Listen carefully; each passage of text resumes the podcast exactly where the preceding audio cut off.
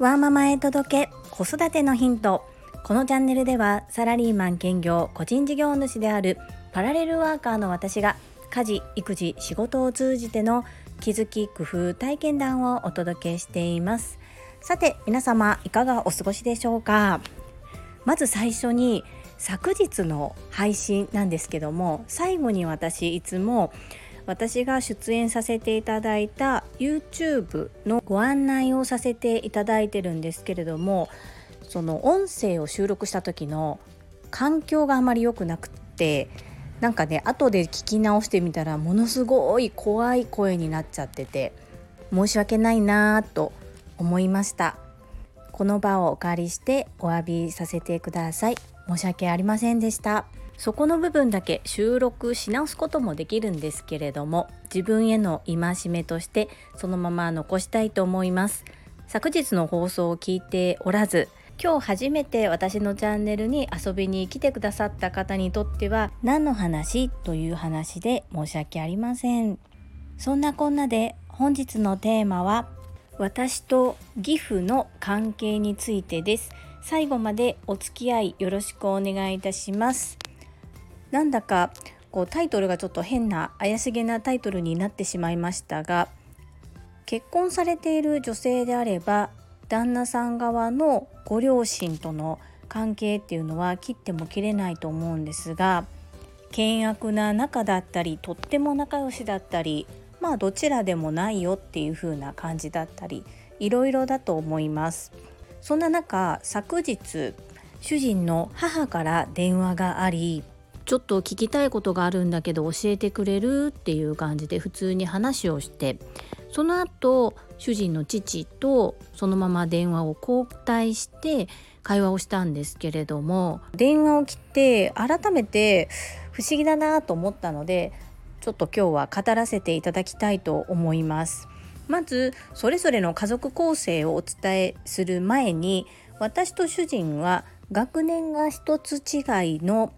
同じ年生まれです。主人が2月生まれ私が4月生まれなので学年が1つ主人の方が上になりますけれどもまあ2ヶ月違いなのでもうほぼ同学年のような感覚です。そして私には3歳年下の妹がおりまして兄弟2人姉妹の4人家族で育ちました。片や主人の方は4学年上のお姉さんがいましてお姉さんと主人とご両親という形の4人家族となります。この構成で私と主人が14年前になるんですかね。ちゃんと覚えてない。すいません。そう14年息子が12歳なので14年前に結婚してます。それで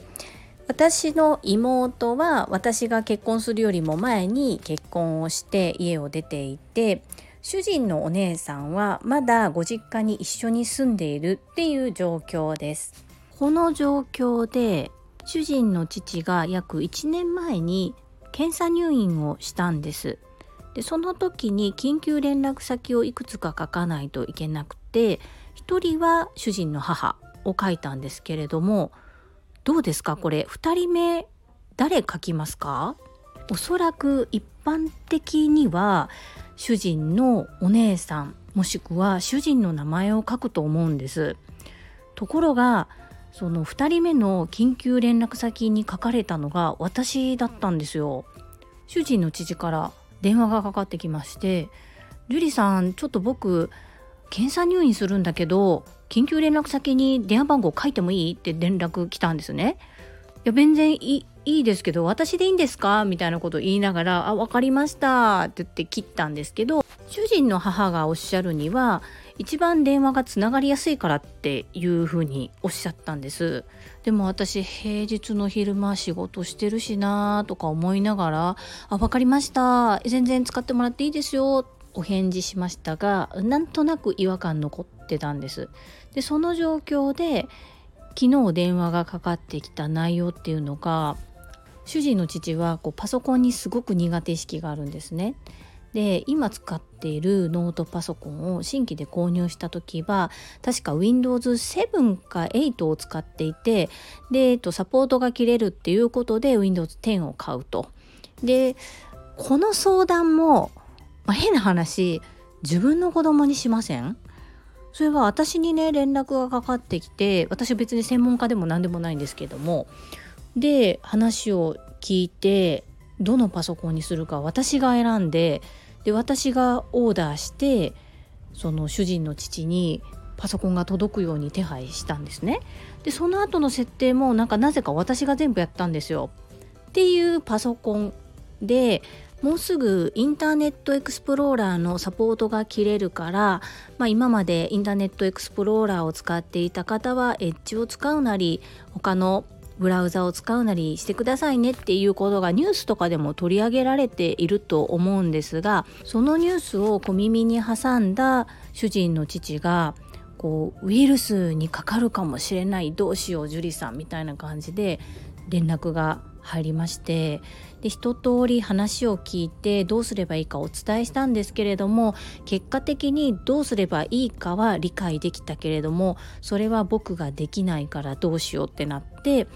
また私がパソコンを預かって対応することになりました。それ自体はいいんですけどここでまた私が思ったのはまあ私いいんですけどなんで自分の子供に聞かないんだろうなってすっごく不思議に思いました。この感覚を理解できる方っているんですかね？すごく不思議だなと思って普段から私主人の父ととっても仲良く過ごしているとかそういうことではないんですが何かこうちょっとことが起こった時に私に連絡が来るんですよね。なんかすごく不思議な関係だなと思いながらまあいっかまあいいやうんあ分かりました。みたいな感じで今まで来たんですけれども改めて昨日電話を1時間ぐらい喋ったかな。1時間ぐらいかなりこう心配されていていろいろとおっしゃってくださるんですけれども、まあ、結果的にこう誰かの手を借りないと難しいようだったので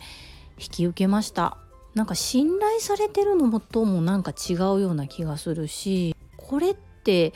こう嫁になった人の役割ってこんなもんなんですかね。やっぱりそれぞれの家庭によって違うのかなと思いながらもなんか不思議だなと思ってそのことがあるたびに私はいつも不思議だなと思ってます。でも別に人の役に立てることこう相談していただいてこうそれが解決できたりすることに携われてるので全然マイナスではないんですが私だったら自分の親に相談するし私の親だったら私に言ってくるのでちょっと不思議だなずっと思ってます。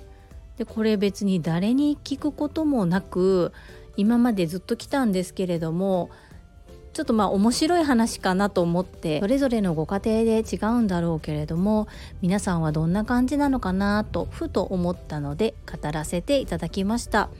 ちょっと雑談会のような話になってしまいましたけれども我が家も同じだよとかいやそれは変だよとか 何かこう気づくようなことがあればまたコメント欄などで教えていただけたらと思います。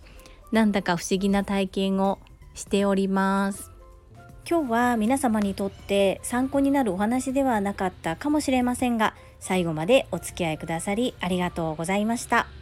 最後に一つお知らせをさせてください。タレントの美容研究家忍者みやゆうさんの公式 YouTube チャンネルにて私の主催するお料理教室ジェリービーンズキッチンのオンラインレッスンの模様が公開されております。動画は約10分程度で事業紹介自己紹介もご覧いただける内容となっております。概要欄にリンクを貼らせていただきますのでぜひご覧くださいませ。それではまた明日お会いしましょう。素敵な一日をお過ごしください。ママの笑顔サポータージュリでした。